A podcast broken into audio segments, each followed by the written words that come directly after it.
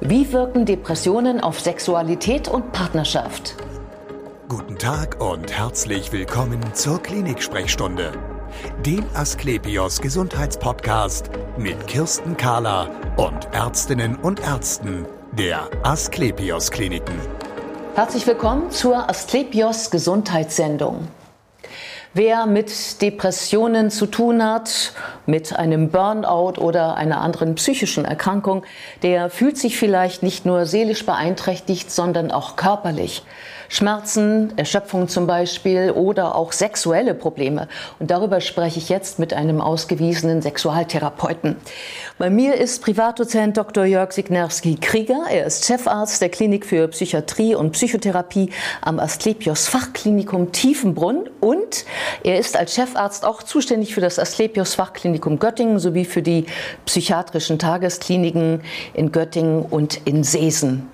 Schön, dass Sie da sind, Herr Dr. Signassi-Krieger. Dankeschön für die Einladung.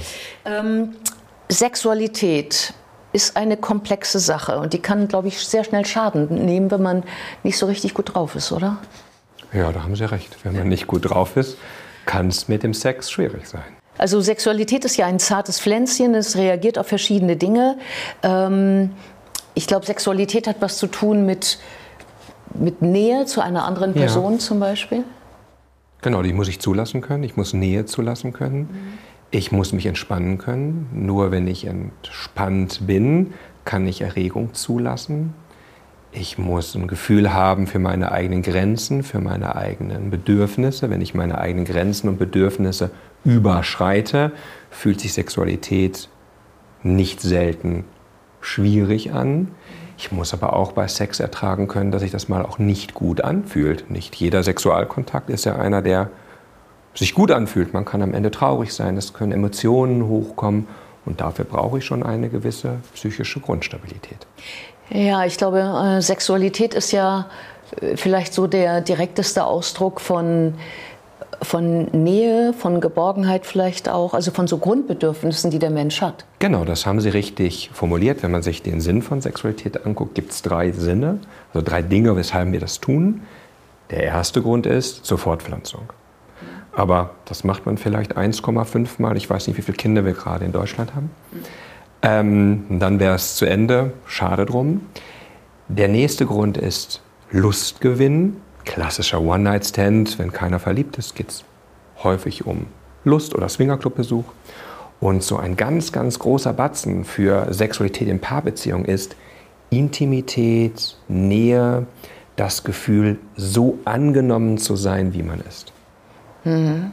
Und ähm, welche äh, psychischen oder psychologischen Krankheiten haben dann eine Auswirkung auf die Sexualität? Das werden Sie sagen, alle. Genau, Aber richtig. Wenn, genau, äh, könnten Sie mir vielleicht einige nennen? Ich kann das alle aufzählen, aber Depression, ja. eine der häufigsten Erkrankungen. Ja. Ähm, Angststörungen, Persönlichkeitsstörungen, die Borderline-Störung zum Beispiel, posttraumatische Belastungsstörungen, die Suchterkrankungen. Sie merken, ich bin fast bei allen. Mhm. Also wirklich der gesamte Mix an psychischen Erkrankungen kann Auswirkungen auf die Sexualität haben. Genau, und das Schlimme ist ja, dann geht's ja, dann spielt es ja auch wieder zurück, oder? Ja, wir wissen, dass sexuelle Schwierigkeiten, zum Beispiel depressive Symptome, auslösen können. Das ist ein Wechselspiel, das haben Sie richtig erkannt. Ja. Ähm wenn wir jetzt, also wir beide sprechen ja über zum Beispiel über Depressionen, Burnout ist ja eigentlich eine, eine, eine komplexe Form der Depression mit anderen Auswirkungen, aber eben letztlich auch die Überschrift Depression, also Depression und Sexualität. Ähm, wie empfinde ich denn eine Depression in vielen Fällen? Also Sie sehen ja viele Patienten mit depressiven und Sie können Symptomen, sicher, sicherlich ja. genau und Sie können sicherlich sagen, was so das häufigste ist, wie man die dann empfindet. Also klassische Symptome sind eine Freudlosigkeit, eine Lustlosigkeit, eine Antriebslosigkeit, also keine Energie mehr haben, etwas zu machen. Grübeln kommt häufig vor, ähm, ein Gefühl der inneren Leere, ein Gefühl der Gefühlslosigkeit, keine Empfindungen mehr zulassen zu können. Das sind so klassische Depressionssymptome. Schlafstörung, Einschlafstörung, Durchschlafstörung, morgendliches Früherwachen, also relativ komplexes Krankheitsbild. Ähm, ja, das ist das, was man fühlt und eben vielleicht auch die Sache mit dem Schlaf. Äh, gibt es auch so etwas, was man Somatik nennt, also dass, dass Depression noch etwas macht im Körper, wovon man sagt, äh, de, woher soll denn jetzt mein Bein wissen, dass ich depressiv bin? Oder? Natürlich, ne? Appetitlosigkeit wäre ein äh, somatisches Problem. Sexuelle Probleme können was Somatisches. Ne? Es gibt Schmerzstörungen, die äh, mit Depressionen einhergehen. All das kann vorkommen. Mhm. Erlebt die jeder? Nein, nicht jeder. Also es gibt sozusagen ein Symptomkomplex und davon hat nicht jeder alles.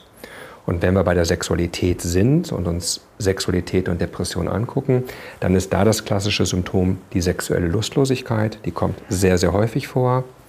Erektionsstörungen, ähm, dann so etwas wie Schmerzstörungen.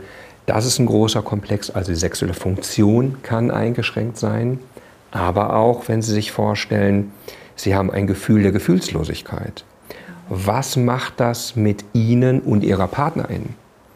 Also, wenn Sie da nichts mehr empfinden, wenn Sie das Gefühl haben, ich liebe diese Person nicht mehr oder es ist alles tot, wie gehe ich mit meinem Gegenüber um?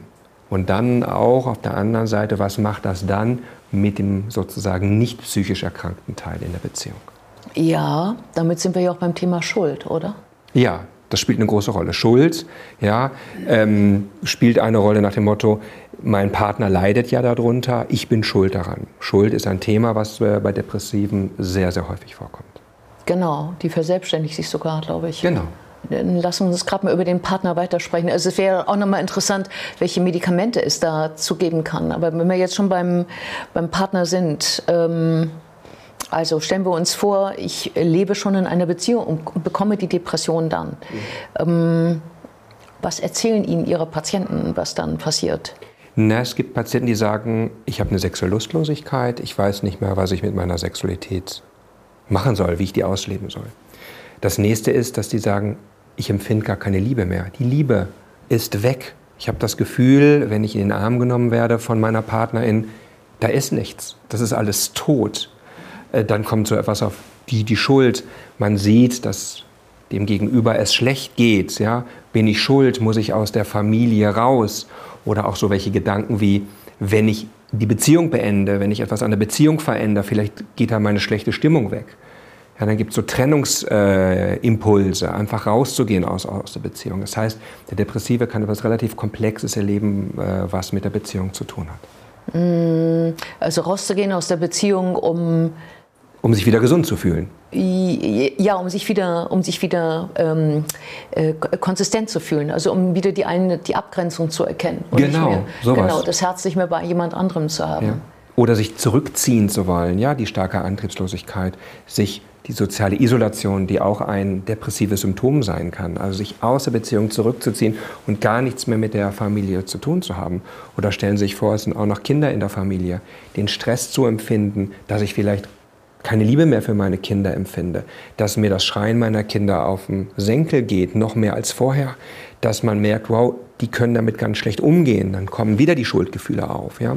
Das heißt, es ein, die Depression hat einen sozusagen komplexen Einfluss auf Familie und Paardynamiken. Mhm. Das heißt dann im Grunde genommen auch, dass es eine romantische Vorstellung ist, dass jemand, der naja, traurig ist, so im, im, im weiteren Sinne oder depressiv, dass der Trost sucht bei jemand anderem. Genau, das ist nicht, wenn wir traurig sind, beispielsweise Trauerfall oder irgendwas, dann möchte man getröstet werden. Das kann ein Depressiver auch haben, aber der empfindet teilweise nicht dieses Trostspendende. Ja, der hat dann keine Emotion dazu, wenn er in die Arme genommen wird. Ja, dann hat er das Gefühl, er betrügt den anderen eigentlich. Sowas dadurch. kann hochkommen, ja. Ja, ähm, gibt es dann auch die Ausprägung, ähm, dass man, dass die Sexualität wächst durch eine Depression oder sind das andere ja, Krankheiten? Es gibt ähm, ganz, ganz wenige PatientInnen, die haben eine Hypersexualität, also die haben vermehrtes Sexualempfinden. Das kann man eher so verstehen im Sinne von, ich spüre mich nicht mehr, ich habe keine Emotionen mehr, aber an der Stelle, da habe ich noch was und das will ich dann haben. Ja? Ach so, die Leere auffüllen. Die Leere auffüllen, ist es dann. genau. Genau, und sich dadurch eine Identität geben. Ja. Ähm, was muss ich denn dann, also wie kann ich denn dann als Partner damit umgehen? Oh, das ist eine sehr, sehr gute Frage. Das Erste, was ich brauche als Partnerin, ist ich muss mich informieren, was ist eine Depression, wie geht es meinem Gegenüber. Dann, das Gegenüber kann sich zurückziehen, das kann aber auch vermehrt wütend sein, Aggressivität zeigen. Auch das ist ein Teil, kann ein Teil einer depressiven Symptomatik sein. Das heißt, zu sagen, es hat erstmal nichts mit mir zu tun, das ist die Erkrankung. Dann geht es darum, so eine Depression ist eine chronische Erkrankung und die dauert mehrere Wochen bis zu Monaten. Ich muss erstmal als äh, Partnerin schauen, wie geht es mir? Wie kann ich dafür sorgen, dass es mir gut geht? Und wie kann ich dafür sorgen, dass ich diese schwierige Zeit überstehe? Ich brauche ja Energie, ich brauche ja Kraft. Und dann ist es ganz wichtig, meinem Gegenüber zu vermitteln, ich bin für dich da. Ich weiß, dass das gerade nicht ähm, annehmen kannst. Ich weiß, mir fällt es gerade schwer, dich zu verstehen, weil du bist da in so einem Konkon. Mhm. Ähm, aber ich bin für dich da und ich versuche für dich da zu sein, ohne dich zu erdrücken. Ja, ich lasse dir deinen Freiraum. Wenn du dich zurückziehen willst, ich lasse dir diesen, diesen Freiraum. Ich bin aber da. Mhm. Kann es sein, also häufig wollen ja Depressive oder psychisch Erkrankte erstmal gar nicht äh, zu einem Therapeuten gehen, mhm. sondern sagen sie, sie, also das schaffe ich ja wohl alleine. Kann es dann gut sein, dass ich als Angehörige das aber mache? Genau, also als Angehöriger kann ich mir Hilfe suchen. Ja. ja wenn ich ja. merke, ich komme damit nicht zurecht. Ja. Ich kann meine Partnerin darin unterstützen, Hilfe zu finden. Ich kann auch darauf hinweisen, aber per se ist erstmal die depressive Person dafür verantwortlich, Hilfe anzunehmen. Ich kann sozusagen nicht so stark drücken, dass ich sage, du musst jetzt. Also ja, die Person muss schon selber auf die Idee kommen, ja, es ist für mich der richtige Weg. Ja, ja, auch eine Paartherapie zum Beispiel vielleicht zu machen. Das ist etwas, was man überlegen kann. Ne? Wenn, ja.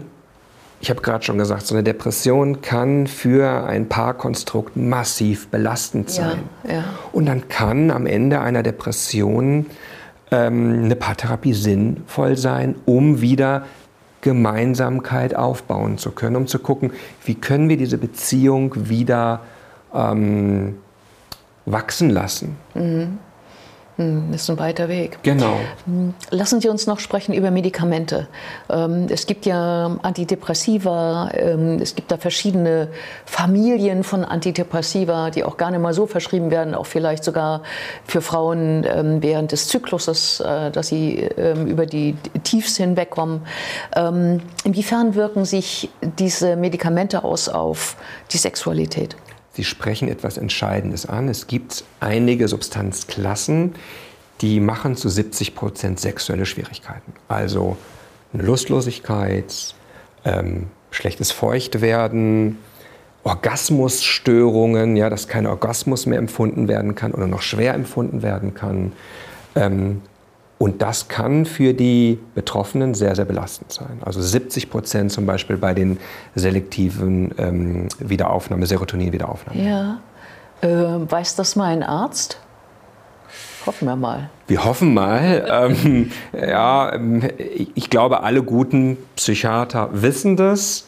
Ähm, das Wissen ist so langsam durchdiffundiert in die Ärzteschaft. Also es gibt auch Alternativen von Medikamenten, die, die machen das, das nicht. nicht. machen. Genau. genau. Ähm, ich habe noch gehört von so einer ähm, von so einer Nebenwirkung, die sehr umfassend sein kann. Äh, die heißt PSSD. Mögen Sie mir dazu auch noch was ja, sagen? Ja, sehr, sehr gerne. Post-Serotonin Sexual Dysfunction Syndrom heißt das ausgesprochen. Was ist das? Per se erstmal für die ZuschauerInnen sehr, sehr, sehr selten. Aber wenn man betroffen ist, eine sehr belastende Symptomatik. Das heißt, man nimmt ein Antidepressivum, die Sexualität wird weniger, hat also eine Störung, ich setze es ab und die sexuelle Funktionsstörung bleibt erhalten. Was die Betroffenen berichten ist, dass sie so eine genitale Taubheit haben, die spüren nichts mehr. Wieder somatisch. Mhm. Genau. Die haben auch das Gefühl, Emotionen können sie gar nicht mehr aufgreifen. Ähm, äh, und das fühlt sich ganz schlimm an. Also die wissen noch aus Erinnerung, so muss sich Sex anfühlen, aber es ist alles taub, es ist gar nichts mehr, mehr da. Und das ist keine Störung des peripheren Nervensystems, also diese Taubheit nicht das, sondern es scheint so was Zentrales zu sein, wo diese Taubheit irgendwo verankert ist. Verstehen können wir das nicht, aber für die betroffene Person massiv belastend. Gott sei Dank sehr, sehr, sehr selten. Und wenn man das Medikament dann absetzt, kommt es dann. Kommt ähm zum größten Teil nicht mehr wieder. Also man setzt es ab. Also eine sexuelle Funktionsstörung unter einigen Präparaten 70 Prozent. Und ähm, es gibt dieses PSSD, wo man sagt, vielleicht 30, 40, 50 in, in Deutschland, Fragezeichen, wissen es nicht, aber wenige. Aber bei denen kommt auch nach Absetzen der, des Präparates die Sexualität nicht wieder. Mhm. Vielen Dank für das interessante Gespräch. Ich bedanke mich auch. Und wir sehen uns wieder auf www.astlepios.com, auf Facebook und auf YouTube oder im nächsten Podcast. Werden Sie gesund.